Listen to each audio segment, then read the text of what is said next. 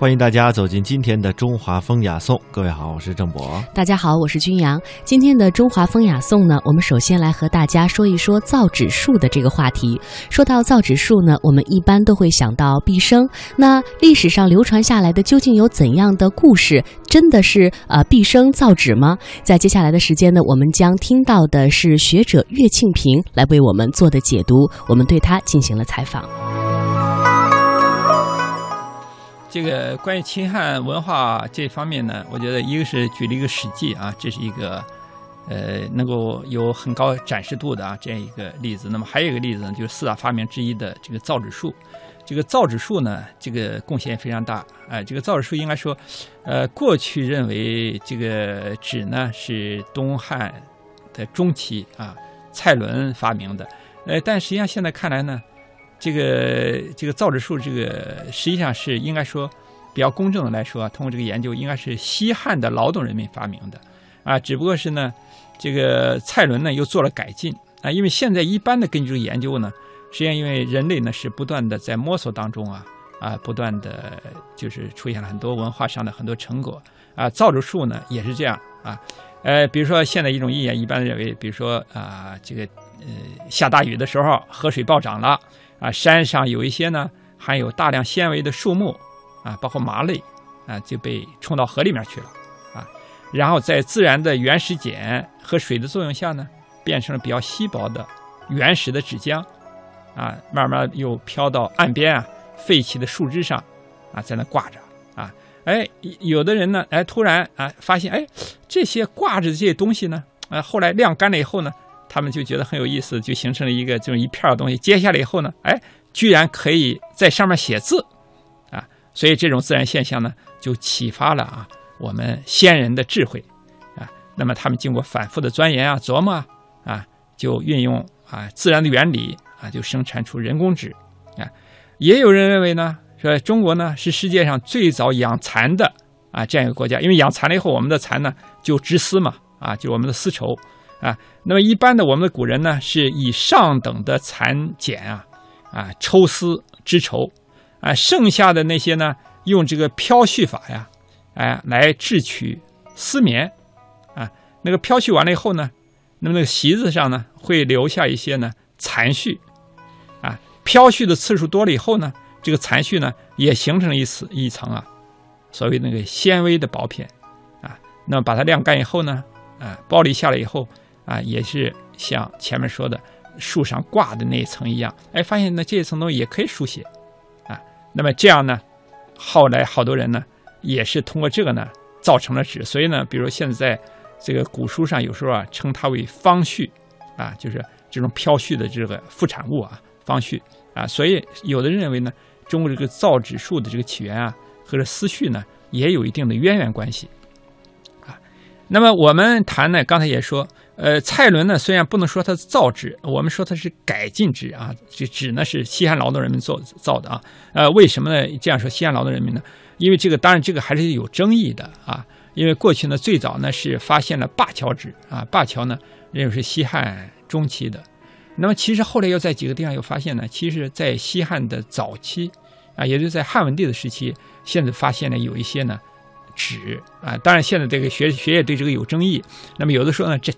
这就是纸，也有的认为呢，哎，这还算不上纸啊，这个好像就是说也飘忽。但从我个人的角度来讲，我认为呢，在西汉现在有几个点儿，哎，现在至少有四个点儿，啊，发现了这种早期的纸啊，当然不如改进以后蔡伦改进以后的那个纸，但是我认为还是纸。所以从我个人角度，我认为呢，这个造纸术应该是从就是西汉劳动人民啊发明的造纸术，这点我想我个人的意见。那么蔡伦呢？改进的这样一个啊造纸术，后来呢，就是根据《后汉书》上，呃称呢，这就是蔡侯纸啊。我觉得这个意义非常大啊，它应该是书写材料的一次革命啊，而且这个它非常便于携带啊，取材呢广泛啊。这个我觉得它不仅推动了我们秦汉时期啊，包括秦汉以后文化啊中国的发展，而且对世界啊，比如对日本啊，对亚洲啊，对阿拉伯欧洲啊等等。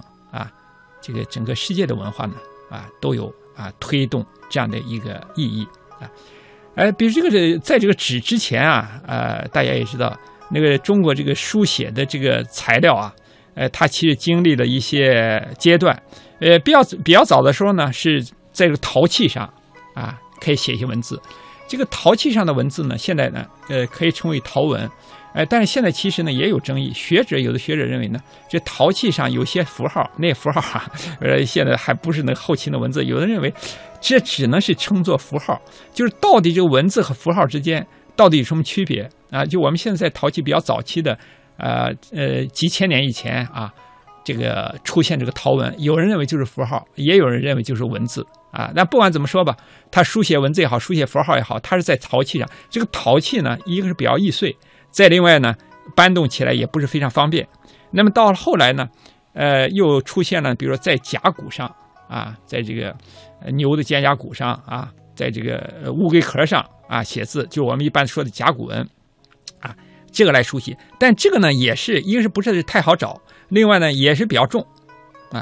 比如说到了这个后来在周代，我们现在发现了很多东西啊，呃，它是在这个这个这个就是叫金文。啊，就是在铜器上啊，在金属上刻的很多文字。那么这个金文呢，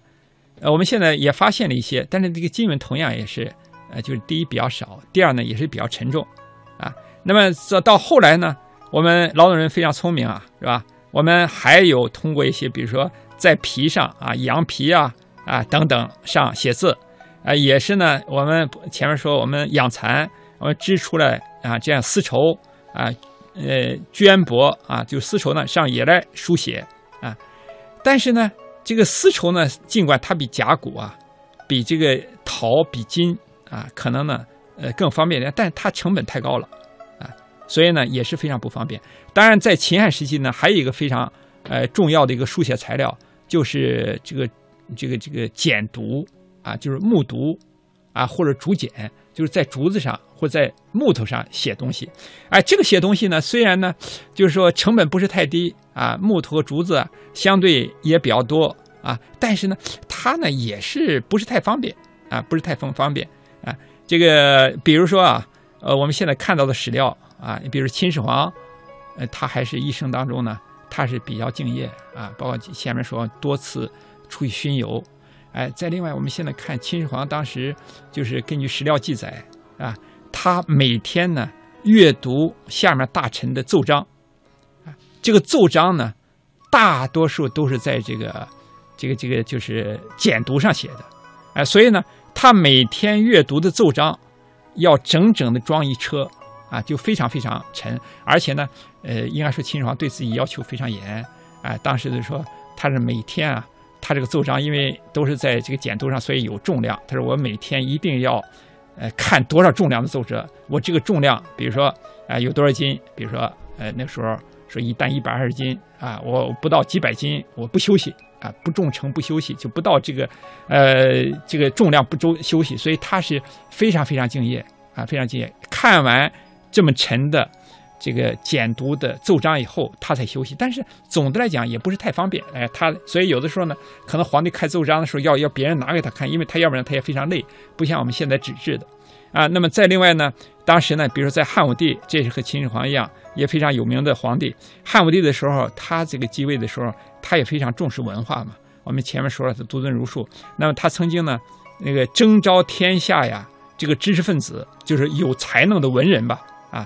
这个包括当时的儒生啊、方士等等啊，纷纷的呢，就是来啊应聘啊。他就说你有才能了的，包括那个我们说董仲舒，他就有天人三策啊，就到那皇帝那个地方，就是因为他是察举征辟嘛，啊，皇帝征辟他们那文人，你看你有什么治国的理念啊，你有什么见解啊？如果说你的理念比较好的话，他如果是比较感兴趣，他可以任用你当官啊。那么这个时候呢，也有一个在历史上非常有名的叫东方朔。啊，东方朔这个人呢，实际上呢也是一个文人，但是也有人觉得他是个小丑啊，他非常滑稽啊，当然也非常有智慧。他就给汉武帝上书，那么纷纷很多人嘛，当时有几千人都上书啊，所以他上书用什么？他上书他写的东西呢非常长，一共用了三千片竹简啊。根据史书记载呢，两个人啊才能把他扛得起啊。当然汉武帝也读了很长时间。但这有点夸张了。有人说汉武帝读了两个月，我想汉武帝倒不会说读这个东方朔的这个奏章读两个月。他两个月他有很多重要的事情都要办理，但是因为东方朔后来成为汉武帝的宠臣了，非常非常得宠，所以呢，后来呢，在追记这个问题的时候，可能把这个有点夸大了。但不管怎么说呢，就是用这个这个简读来写文字啊，确实非常不方便啊。所以呢，当然我们现在研究秦汉史呢，我们现在也可以看到，不管在秦代还是在汉代，确实都有大量的这个竹简啊、木牍啊写的很多东西啊，当然有大字有小字啊，这个比书写呃在这个呃陶器。在金属、在甲骨上，当然要方便多了啊，但是呢，还不如在纸。当然也是这样，就是说，可能是在汉代，我觉得，你看，我们通过秦始皇和汉武帝啊，那么这样的看书啊，就是呃阅读奏章啊，就能看，可能这个秦朝和汉朝，我觉得，我们现在有时候历史上经常讲说秦汉啊是一个开创的时代，而且这个时候，你看，不管秦始皇、汉武帝也好，还是出了大批文人，大家对这个文化都是高度重视。所以在这个时候，为什么说，啊，西汉劳动人民创造了，呃，造纸术，啊，后来蔡伦又改进这个造纸术，也就是在当时呢，应该说这是一个什么，大家都想做事的一个时代，而且出了很多思想，从皇帝到下面文人到什么，哎，大家呢，你看有不断的有啊。各种各样的这种文化建设的这个成就，所以我觉得有很多就像英雄人物，往往应运而生。那么作为四大发明之一的造纸术，包括其他的发明，可能也是应运而生。就这个时代需求，啊，这样的一个我们的书写的这样材质要改变，有大量的这种阅读。啊，就好像我们现在这个，我们现在这个书写的这个纸，现在又不太，这个这个实行了。现在大家都是看电子书嘛，啊，现在这个因为大家现在也比较担忧，说以后这个书写这个纸质可能会被电子啊要取代。但这个东西呢，我觉得是时代的发展，也是不以人的意志为转移的。但不管是怎么说，秦汉时期这个造纸术的这种发明啊，应该是既是应运而生，也推动了秦汉文化向更高的这个境界啊。来发展，啊，这个当时蔡伦呢，在《后汉书》里面明确的记载了蔡伦对纸的这个改进啊，而且他记录了关于这个发明人啊、发明的缘由啊和过程啊，他的讲，他说这个古书啊，啊，他说都是很多很多啊，都是用竹简来编，那么后来呢，这《后汉书》里面记载，后来就用丝绸啊啊来写啊，虽然比较轻啊，但是呢比较贵。啊呃，竹简呢虽然比较便宜，但是比较重，啊，并不便于人啊，就是说很不方便嘛。所以说蔡伦呢乃造诣用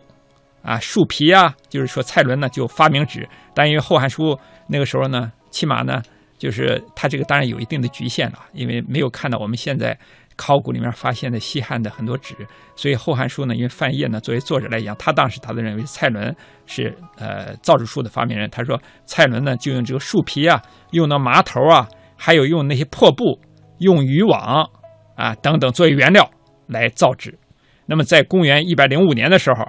啊，就把这个纸呢造的纸呢就交给皇帝。皇帝一看呢，皇帝非常高兴，说皇帝啊说帝善其能。啊，帝呢就夸奖说，哎，说你很能啊，也夸奖他。然后从这以后呢，因为皇帝呢也提倡，那么后来没有谁啊不用啊这样的纸来作为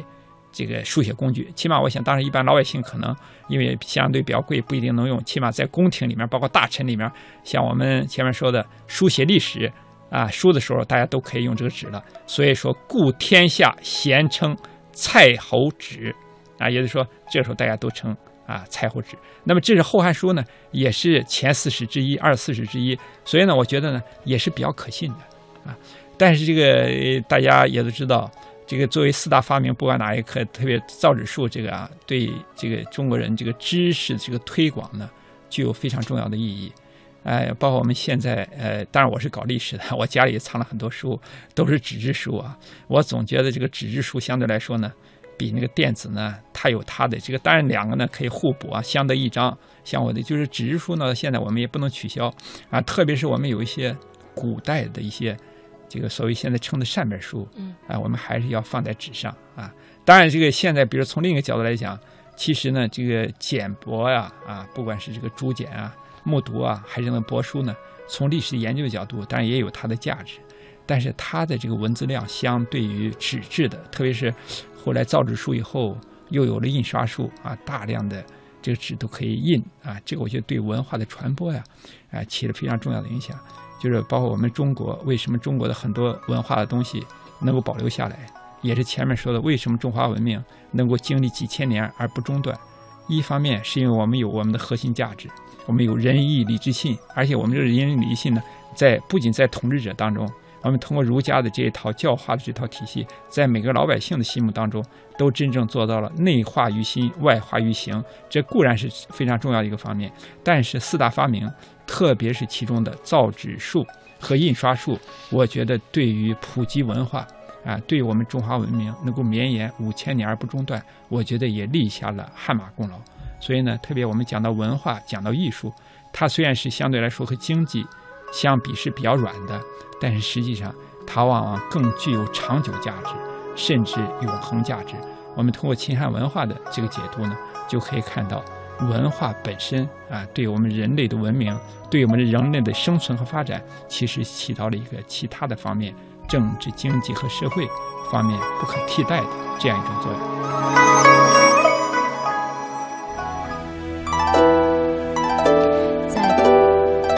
在刚才的节目时间呢，我们和大家一起了解了造纸术的发明过程。我们邀请到的嘉宾呢是学者岳庆平。呃，在节目一开始的口播当中呢，我说到了造纸术，呃，是毕生，这是一个口误啊，在此特别更正一下，应该是蔡伦。我们了解到的是蔡伦与造纸术之间的渊源。